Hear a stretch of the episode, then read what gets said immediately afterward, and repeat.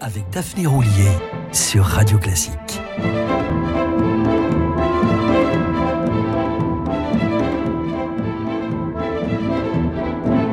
Vous aimez la radio, vous aimez la musique, bienvenue sur Radio Classique, il est 11h, vous écoutez Femme majeure et si comme moi vous aimez Mozart, tendez l'oreille, nous allons aujourd'hui nous intéresser à l'une des spécialistes des œuvres pour piano de Mozart.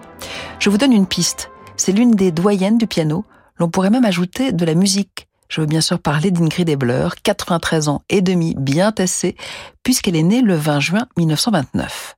Notre interprète est aujourd'hui retirée de la scène, mais ses enregistrements, réalisés pour la plupart entre 1950 et 1980, sont des références qui font l'objet d'une très belle réédition chez Decca avec 58 CD, de quoi occuper vos soirées d'hiver. Née à Vienne, Ingrid Ebler n'a que trois semaines lorsque ses parents déménagent à Varsovie. Ils y resteront dix ans. Leur maison accueille alors tous les grands solistes de passage. Le violoniste Bronislav Huberman, fondateur de l'orchestre de Palestine qui deviendra le Philharmonique d'Israël. Les pianistes Claudio Arao, Edwin Fischer ou encore Robert Casatsu, qui prédira à la jeune Ingrid un grand avenir. Il remarqua d'emblée les dons de l'enfant de la maison, qui suivait l'enseignement de sa mère, elle-même pianiste. Au début de la guerre, la famille Ebler regagne l'Autriche et s'installe à Salzbourg. C'est là qu'Ingrid fait ses débuts en public, au Mozarteum, à l'âge de 11 ans. Pas vraiment enfant prodige, mais plutôt jeune pianiste très douée, elle entreprend de se perfectionner auprès d'autres professeurs et intègre le Mozarteum de Salzbourg, dont elle sortira diplômée en 1949, avec une mention spéciale pour ses interprétations de Mozart, qui restera à jamais l'un de ses compositeurs de prédilection. Elle recevra également la médaille Lily Lehmann. N'empêche, elle n'a de cesse de vouloir affiner son jeu et suivra les cours privés de Nikita Magaloff à Genève et ceux de Marguerite Long à Paris.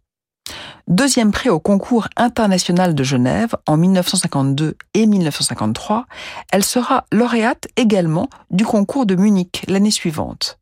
Forte de ces récompenses, elle part en tournée dans le monde entier et se fait très vite remarquer par le label américain Vox qui lui fera enregistrer ses premiers disques.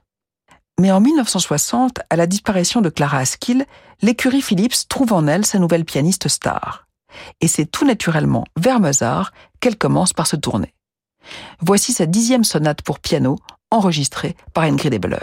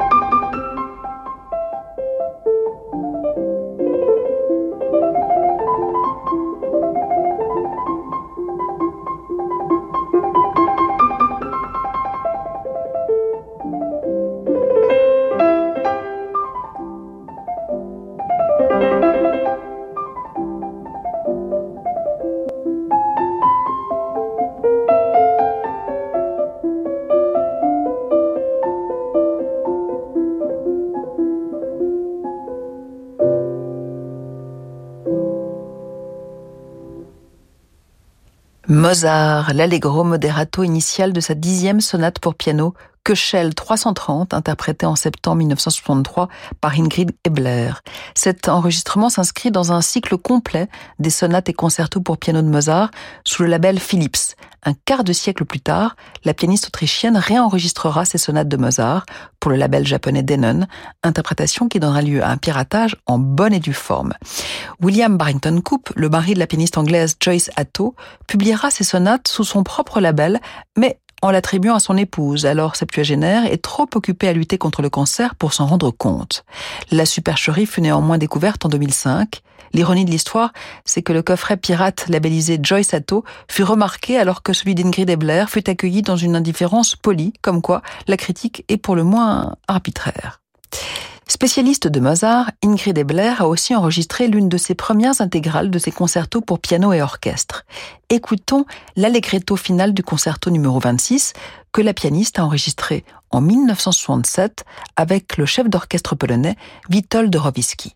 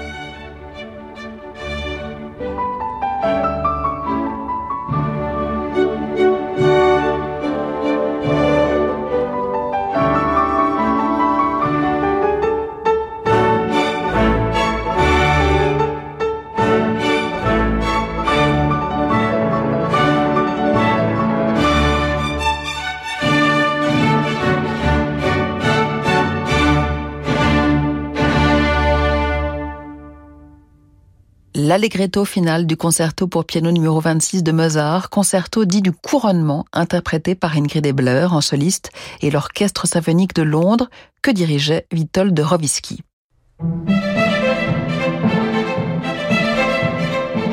Femme majeure avec Daphné Roulier sur Radio Classique.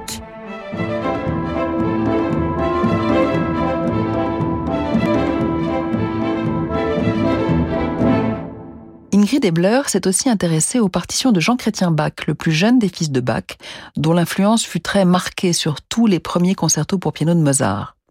La pianiste était très sensible aux interprétations soucieuses d'exactitude historique. Elle fut donc, avec le violoniste et chef d'orchestre Édouard Melkus, avec lequel elle enregistra les concertos pour clavier de Jean-Chrétien Bach, l'une des toutes premières à préconiser le retour aux instruments d'époque, justement pour enregistrer les premiers concertos de Mozart ainsi que les œuvres de Jean-Chrétien Bach, la pianiste, qui avait étudié au Mozarteum, retourna donc au pianoforte.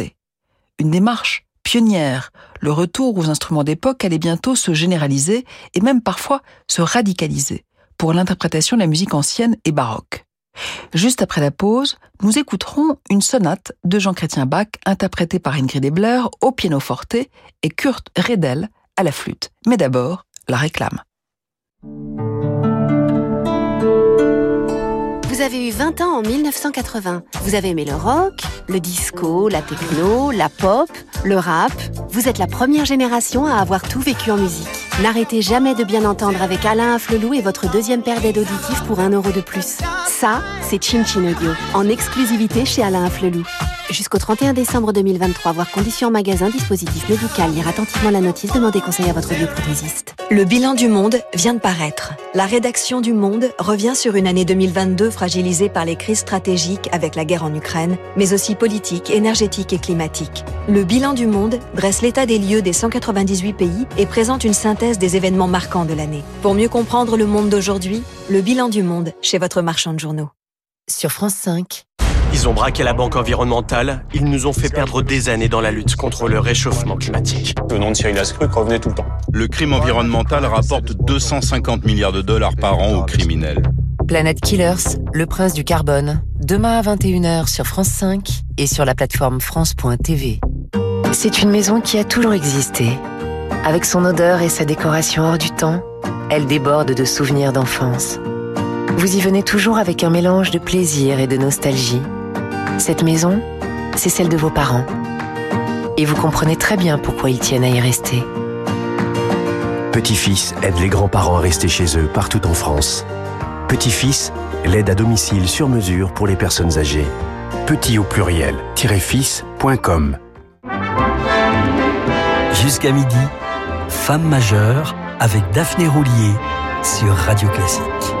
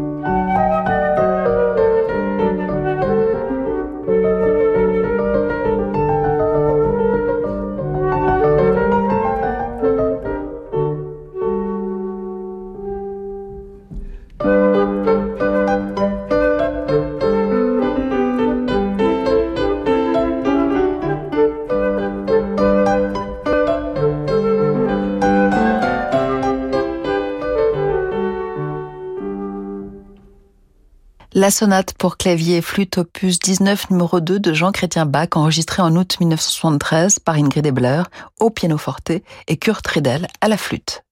Ingrid Ebler était très attentive à la beauté du son. Après s'être familiarisée avec l'instrument d'origine, elle demanda qu'on lui en confectionne une réplique, mais expurgée de ses défauts.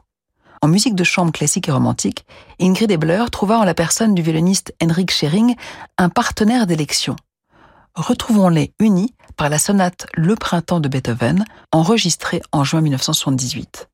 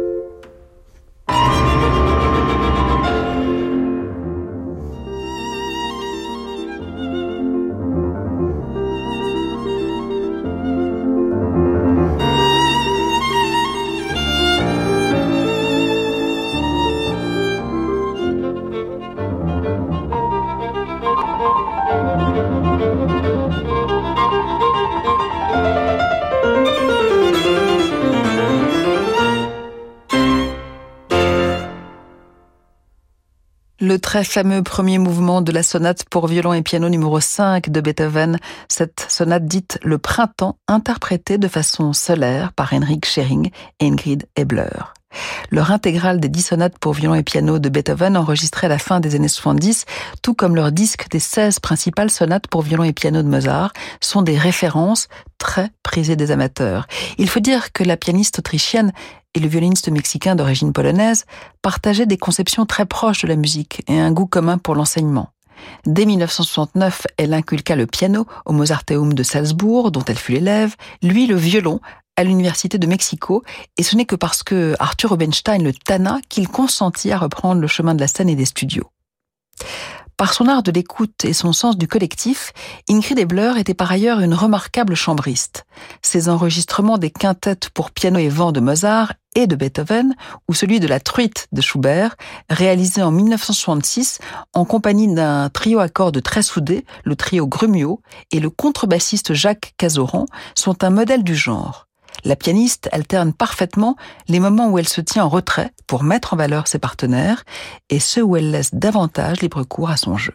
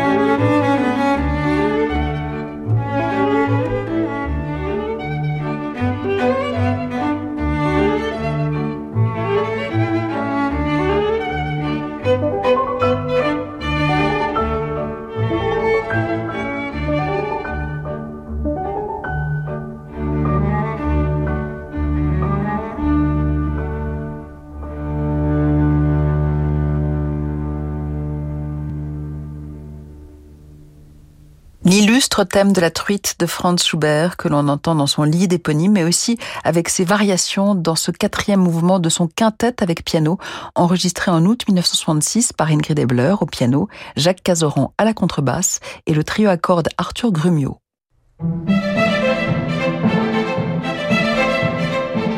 Femme majeure avec Daphné Roulier sur Radio Classique.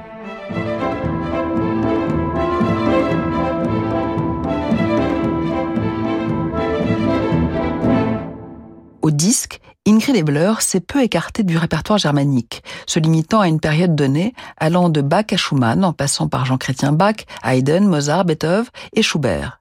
Elle fit néanmoins quelques exceptions, avec notamment les variations symphoniques de César Franck et surtout les valses de Chopin, où son brio naturel et son purisme firent merveille, avec toujours cette même volonté, comme elle aimait à le rappeler, d'exprimer l'essence même d'un morceau, en s'appuyant sur le langage et le style de l'époque du compositeur, plutôt qu'en l'alourdissant par des gestes nombrilistes, évitant tout anachronisme ou tout ce qui pourrait nuire à la clarté de la musique. Bref, elle sut toujours concilier intensité de jeu, science des contrastes, tranquille rigueur et exquise discrétion. Écoutons-la jouer la première valse de Chopin.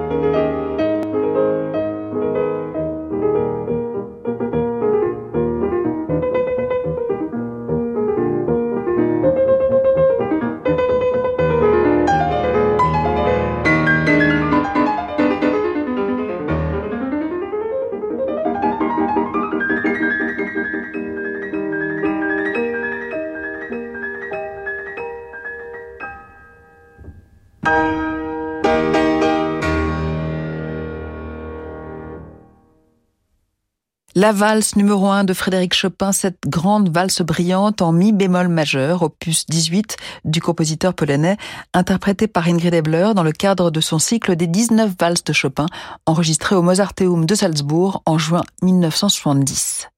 Ingrid Ebler fêtera son 94e anniversaire le 20 juin prochain. Il ne nous reste plus qu'à lui souhaiter longue vie. Quant à moi, je vous donne rendez-vous samedi prochain, même heure, même endroit, 11h sur Radio Classique, pour une autre femme majeure, la clarinettiste Sharon Kam. On le sait, derrière toute femme, il y a parfois un homme, le nôtre. C'est bien sûr Francis Drezel qui vous emmène pour un nouveau tour d'horizon juste après Fabrice Lucchini avec des livres et des notes. Restez branchés et surtout prenez soin de vous.